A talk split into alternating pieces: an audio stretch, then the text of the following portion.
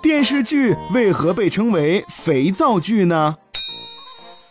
人们通常把电视连续剧称为肥皂剧，这样的称呼最早源于西方，在那里，电视剧是指以家庭问题为题材的连续剧，其目标受众主要是家庭主妇。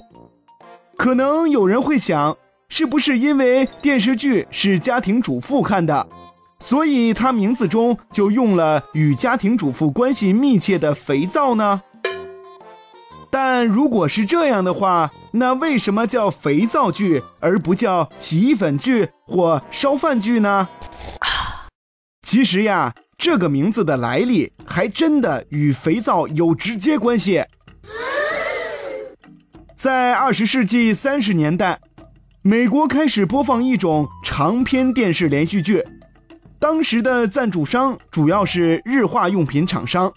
所以电视剧中主要插播的就是肥皂广告，肥皂剧之名便由此而来啦。哦。